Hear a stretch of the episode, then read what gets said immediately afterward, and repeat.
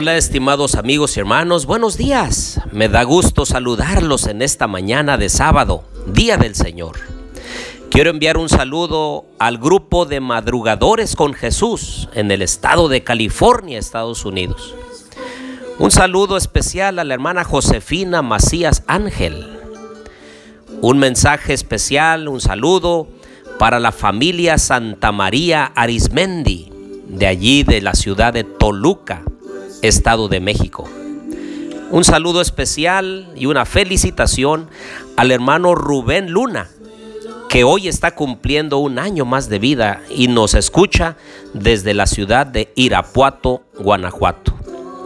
Un saludo a cada hermano y hermana, amigo y amiga que nos escucha. Que Dios bendiga a cada uno. Oremos. Querido Dios y bondadoso Padre, estamos agradecidos contigo y venimos, Señor, ante tu presencia con amor, con dedicación y con entusiasmo. Queremos escuchar tu voz a través de tu palabra. Enséñanos a través de ella, Señor. Lo pedimos en el nombre de Jesús. Amén. Bien, les doy la bienvenida a nuestro estudio y reflexión de Jonás capítulo 1. Les habla su amigo y hermano Marcelo Ordóñez desde el puerto de Veracruz, México. Abran por favor su Biblia y vayan conmigo a Jonás capítulo 1 y los primeros versículos dicen, Jehová dirigió su palabra a Jonás, hijo de Amitai, y le dijo, levántate y ve a Nínive, aquella gran ciudad, y clama contra ella, porque su maldad ha subido hasta mí. Nótese que es el mismo comienzo que en Oseas, Joel, Miqueas, Sofonías, Ageo y Zacarías. Este versículo vincula al protagonista del libro, con quien profetizó durante el reinado de Jeroboam II, entre los años 793 y 753 a.C. Es decir, en la primera parte del siglo VIII a.C., cuando Asiria era una potencia de primer orden tal vez la más poderosa y opuesta al reino de Israel. Y Nínive era la capital de Asiria. Así que Jonás residía en el reino del norte y ejercía como profeta cuando se le pidió que partiera a Asiria y profetizara en su capital. Por otro lado, Jonás significa paloma es un sinónimo también del reino norteño de Israel, así como lo menciona Oseas capítulo 7 y versículo 11, como una paloma incauta, sin discernimiento. Esto quiere decir que el nombre podría simbolizar el carácter del personaje o incluso ser un apodo basado en su personalidad. Así como nosotros a veces llamamos gallina a los temerosos y miedosos, el nombre de Jonás podría haber tenido un uso similar. Así que el capítulo comienza con una orden.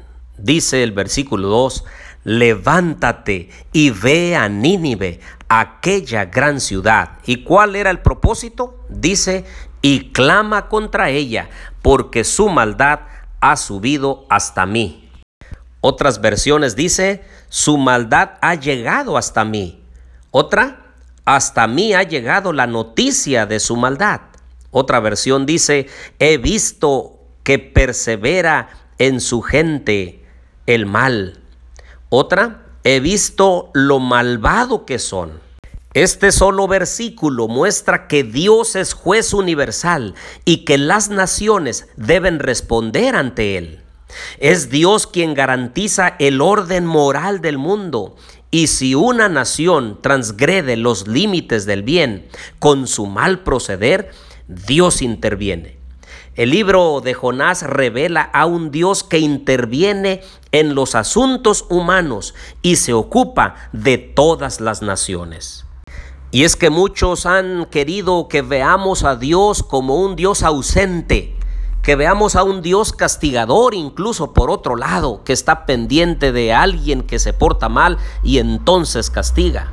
Pero aquí vemos a un Dios inmanente, un Dios preocupado por su creación, un Dios que quiere ayudar, que llama al arrepentimiento, un Dios que ordena para que las cosas marchen de la mejor manera para bienestar y bendición de cada uno de los que poblamos este planeta. Así que vemos que Jonás en este capítulo, en vez de ir para Nínive, se fue a Tarsis. Por otro lado, vemos que el barco eh, va navegando y entonces surge una gran tempestad. Los marineros quieren hacer que la nave vaya bien, pero no se puede. Preguntan, ¿quién es el culpable? Echan suertes y entonces llegan hasta Jonás y Jonás les dice que él es hebreo, dice el versículo 9, y temo a Jehová Dios de los cielos que hizo el mar y la tierra. Y entonces aquellos hombres sintieron un gran temor y dijeron, ¿por qué has hecho esto? Ah, queridos amigos y hermanos, hasta los paganos, hasta aquellos que no creen en Dios, a veces se sorprenden de la manera en que nosotros los cristianos actuamos, conociendo al, al Dios verdadero, sabiendo de sus leyes, de su bondad y de su amor. Y algunos de nosotros decidimos huir al lado contrario. No cumplir con el propósito de Dios para nuestras vidas. Y entonces la gente se sorprende. ¿Por qué es que un hombre y una mujer conociendo al verdadero Dios, conociendo sus leyes, su misericordia y su amor para todos los seres humanos, decide huir y decide ir al lado contrario de donde Dios nos quiere dirigir? Y bueno, la historia continúa en donde no hay más que hacer más que arrojar a Jonás hacia el mar. En cuanto tocó el cuerpo de Jonás, allí el mar embravecido, éste se calmó.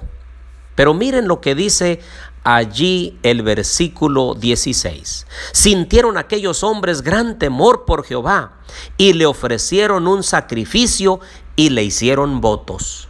Así es nuestro Dios no deja pasar ninguna oportunidad de llamar a otros al conocimiento del verdadero Dios. Y entonces ellos, al ver que Dios tiene poder sobre la naturaleza, sienten temor, se arrodillan delante de Él, le ofrecen sacrificios y también le hacen votos de fidelidad. Noten ustedes cómo Dios saca lo mejor de lo peor cómo saca bendiciones aún de las desobediencias de otros.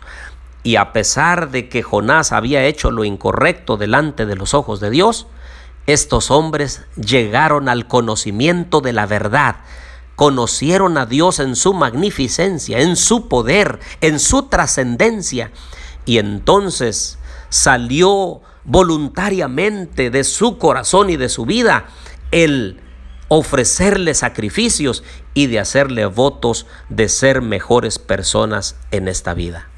El versículo 17, tampoco Dios es un Dios castigador y malo, no. Jehová Dios tenía dispuesto un gran pez para que se tragara a Jonás, y Jonás estuvo en el vientre del pez tres días y tres noches. Y es que el carácter de Dios es amor, es bondad, es misericordia, es gracia, es perdón. Y Dios amaba a pesar de que había huido al otro lado. Amaba a Jonás y tenía un plan, un propósito para su vida. Yo no sé si hoy en esta mañana hay alguien que está huyendo de la presencia de Dios. Hoy en esta mañana yo quiero decirte que Dios te ama. Dios te necesita en su redil. Dios quiere hacer de ti un hombre y una mujer de bien, que honres y glorifiques su bondadoso nombre, que seas un digno representante del cielo y que vivas de acuerdo a su voluntad.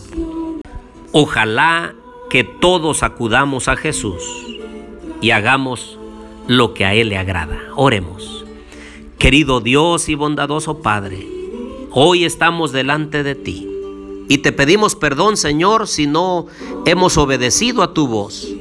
Enséñanos a caminar por el sendero de la rectitud y hacer siempre lo que a ti te agrada. Pedimos bendición para cada uno de nosotros en esta mañana, en el nombre de Jesús. Amén.